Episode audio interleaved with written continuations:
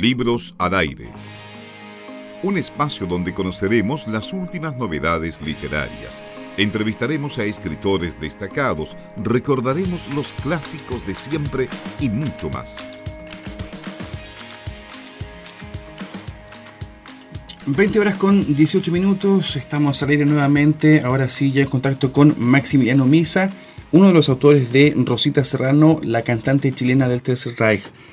Maximiliano, ¿cómo estás? Buenas tardes. Buenas tardes, Eduardo. Buenas tardes, Sanji. Maximiliano, eh, y le comentamos también a la gente que estamos intentando comunicarnos con Mariana, pero ya eh, para comenzar la entrevista, porque eh, el tiempo nos, nos toma eh, apresurado, em, queríamos comentarles a la gente que nos está escuchando antes de pasar a hablar ya netamente del libro de Rosita Serrano como personaje, como cantante. Queríamos eh, mencionar, ustedes son periodistas y este libro comenzó como un proyecto de tesis. Ahora, lo que nosotros nos preguntamos acá es cómo surge el interés por Rosita Serrano, por, por qué este, esta, esta cantante.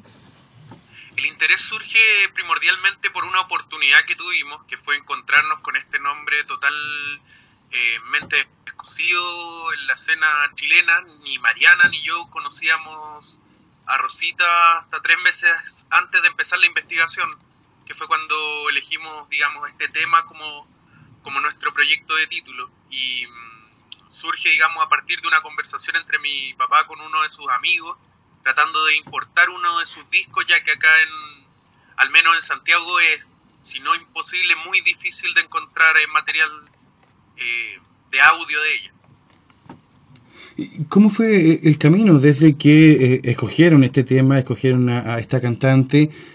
Por supuesto, tuvieron que investigar para completar y cumplir con la tesis, que es la obligación, digamos, antes de salir de la universidad, pero después hay un paso también posterior para seguir con esta investigación, ampliarlo al libro que tenemos ahora en nuestras manos. Sí, el segundo semestre de 2014, por los tiempos bastante acotados de la universidad, eh, fue, digamos, la, mayor cantidad de, material, de información, de recopilación, eh, de la investigación en sí misma. Eh, nosotros la llevamos durante el segundo semestre de 2014. de ahí, por el tema justamente esto de las evaluaciones, pasamos por la edición de Patricio Jara, otro eh, reconocido escritor y que también eh, fue nuestro guía eh, durante este proyecto. Y, ya ahí dejamos descansar durante alrededor de ocho meses el, digamos, el libro para retomarlo, editarlo y ya preocuparnos un poco más de, de algunos baches que teníamos en la investigación y que debíamos completar para que se tornara un poco más serio a lo que ustedes hoy día tienen en mano, que ya es el producto final del libro. Ahora, surge la, la, la, pregunta, eh, ¿cómo pasa a ser esto de, de una tesis a, un libro en físico que nosotros podamos leer, que va a estar en las librerías? ¿Cómo surge esa idea? Eh, ¿Surge de ustedes, de un agente externo? ¿Cómo, funciona, cómo, cómo fue el proceso ahí? Sí, fue una sumatoria, una sumatoria de, de cosas. Eh, en particular, como te decía, yo siempre tuve la, digamos, la fe de, publicar este libro porque sentía que la investigación estaba buena al momento de, terminar, digamos, eh, el, digamos, este proyecto de título y eh, eh, luego se da que por medio de, distintos contactos la editorial Ediciones B se contacta con nosotros directamente.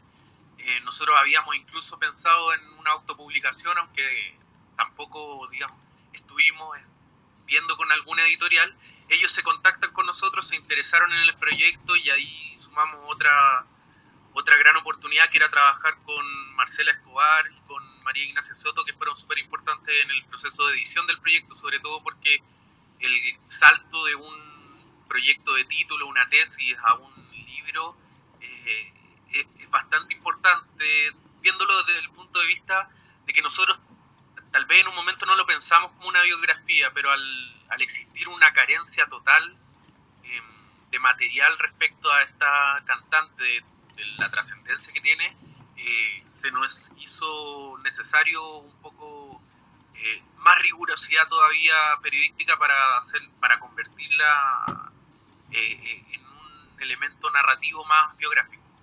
Maximiliano, Antes de ir a hablar de Rosita Serrano, eh, me gustaría saber cómo se sienten ustedes, porque eh, en el ámbito periodístico trabajamos siempre escribiendo, trabajamos redactando notas, redactando reportajes, preparando eh, investigación y me consta, muchos colegas han querido publicar, muchos colegas tienen proyectos para publicar libros y sin embargo ustedes que son recién egresados, que están recién saliendo de la universidad, ya tienen un libro publicado. ¿Cómo lo toman ustedes? ¿Cómo lo toma su familia? ¿Qué les dicen? ¿Cómo lo han vivido también este, este tema de estar publicando, estar presentando el libro y todo eso.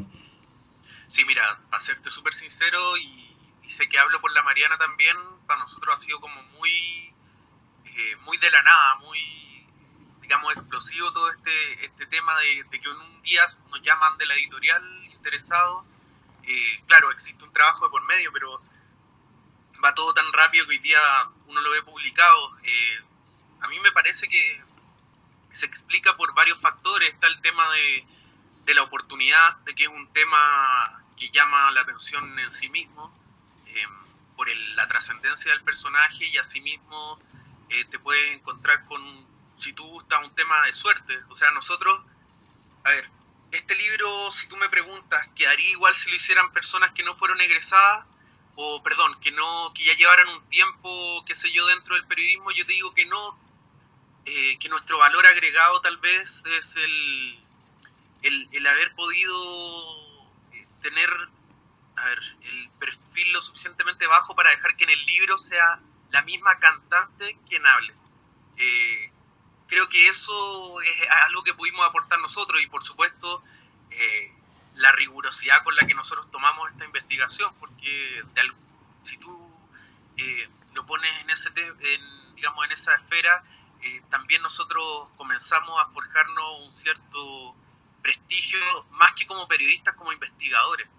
O sea, todo lo que nosotros pongamos, si es que en algún momento incurrimos en algún error, eh, era imposible para nosotros porque estamos empezando era necesario confirmar todo y así fue.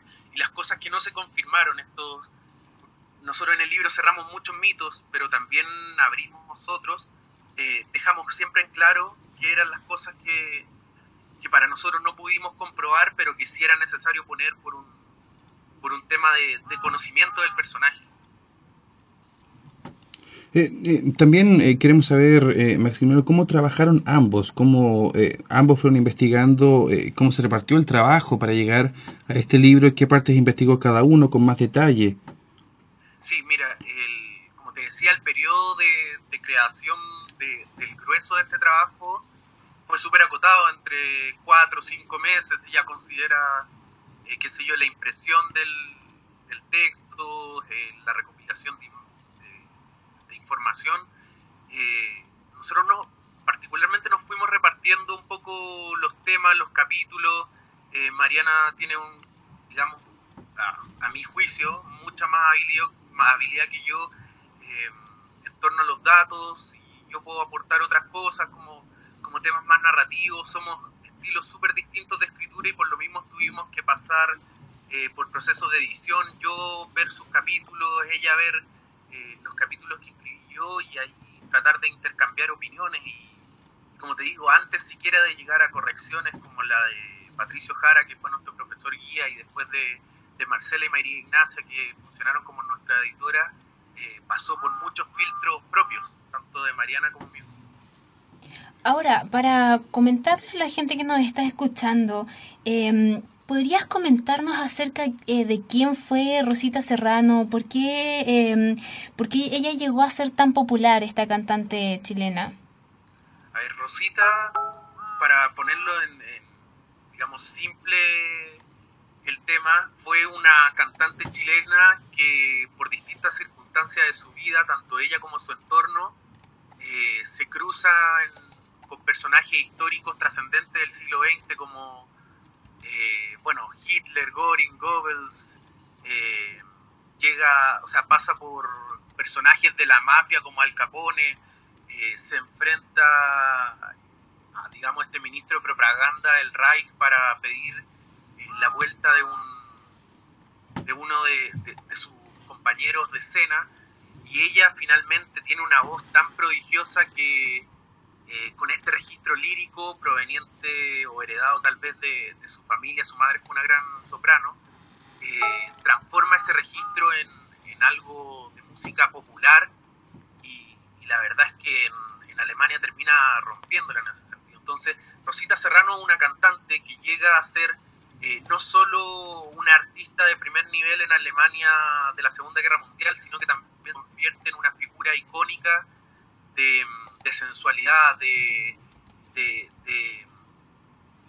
de, alguna manera se, se forma, se convierte en un entretenimiento en la ocupación eh, de los tiempos de ocio de los soldados y sus familias de la época. Sí, estamos conversando con Maximiliano Misa, uno de los periodistas autores del libro Rosita Serrano, la cantante chilena en el Tercer Reich.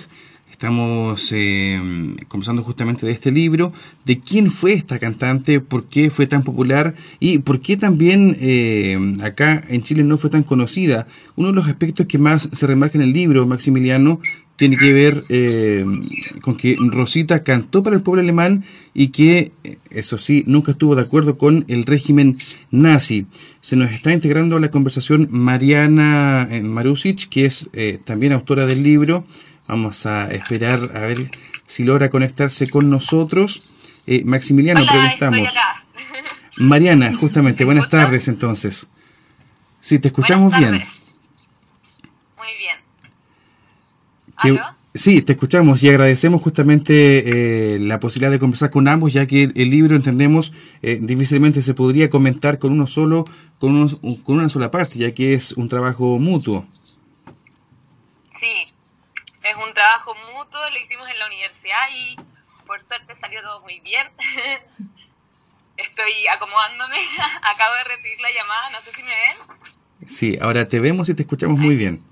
Ya, muy bien cuéntame en qué estaban. Sí, lo, que nosotros queremos saber eh, es, bueno, uno de los aspectos que más se remarca en el libro Mariana Maximiliano es que Rosita cantó para el pueblo alemán y eh, nunca estuvo de acuerdo o nunca habría estado de acuerdo con este régimen nazi. ¿Cómo fue posible que ella cantara para eh, ministros, para el mismo Hitler, para el ejército y, y, no estar de acuerdo en el fondo?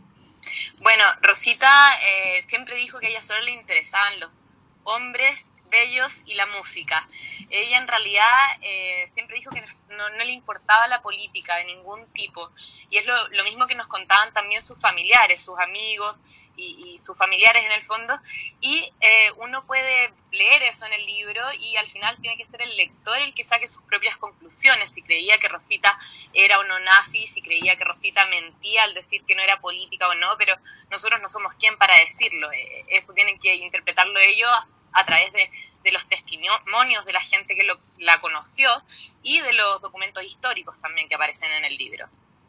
Ahora, en base a, lo mismo, eh, Rosita fue tan famosa en, Europa.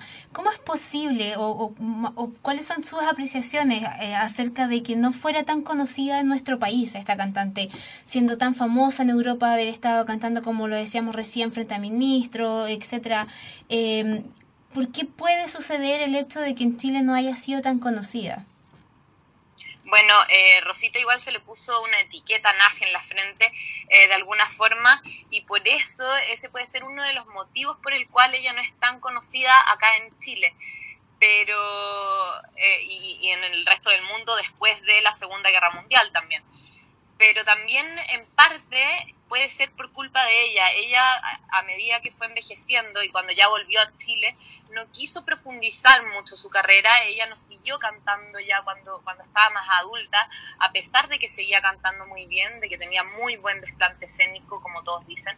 Pero ella no, no, no quería seguir en lo mismo, porque tampoco era lo mismo de antes, no era la Alemania de ese entonces, no la adoraban como antes. Podría haber hecho una carrera muy bien, pero ella no quiso seguir, entonces por eso quizás se la olvida un poco acá en Chile y también por eh, ese pasado nazi que nunca había sido como bien eh, discutido sobre ella, ella se la tildó de nazi y nadie más dijo lo contrario y ahí quedó el tema.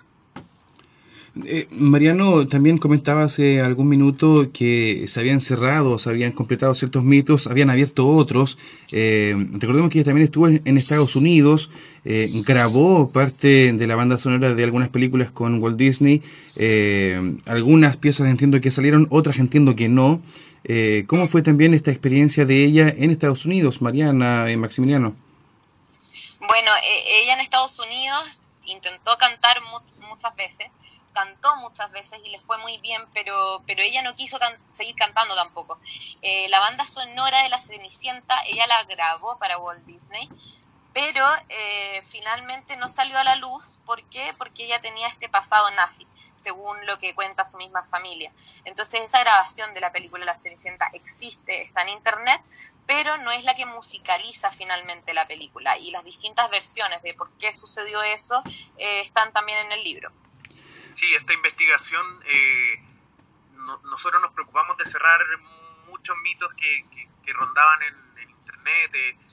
Em, la gran mayoría de, todos los datos que nosotros ponemos ahí los cuestionamos desde todo punto de vista, incluso desde la fecha de nacimiento, que era algo que, ella eh, falseaba, digamos, que ni su familia eh, podía asegurar con, digamos, con propiedad. Eh, nosotros logramos desmitificar ese tema, así como los encuentros con Hitler, y darnos cuenta que, que ella tenía dos años más de lo que de lo que normalmente eh, le decía a la gente, a su propia familia. Eso fue para nosotros un dato súper importante porque eh, nos hace cuestionar todo, todo, todo lo que pueda salir, qué sé yo, en internet, todo lo que nosotros encontramos en el pre-reporteo eh, cambia y finalmente nos hace, eh, como te decía, cuestionar y, luchar por comprobar todo lo que, lo que en algún momento parecía incomprobable o solo mitos. Muchachos, para nosotros también ha pasado eh, varios minutos. Queremos agradecer que nos hayan dedicado este tiempo para conversar de este libro. Queremos desearles mucho éxito en todo lo que se venga en el futuro, tanto en el ámbito profesional como en el ámbito literario, investigativo, periodístico. Eh, Mariana, agradecemos también el esfuerzo por alcanzar a llegar al menos un minuto a, conversar con nosotros. Y como les digo, eh, esperamos que esté muy bien. Gracias, que esté muy bien. Libros al aire. Siempre un placer en cada libro.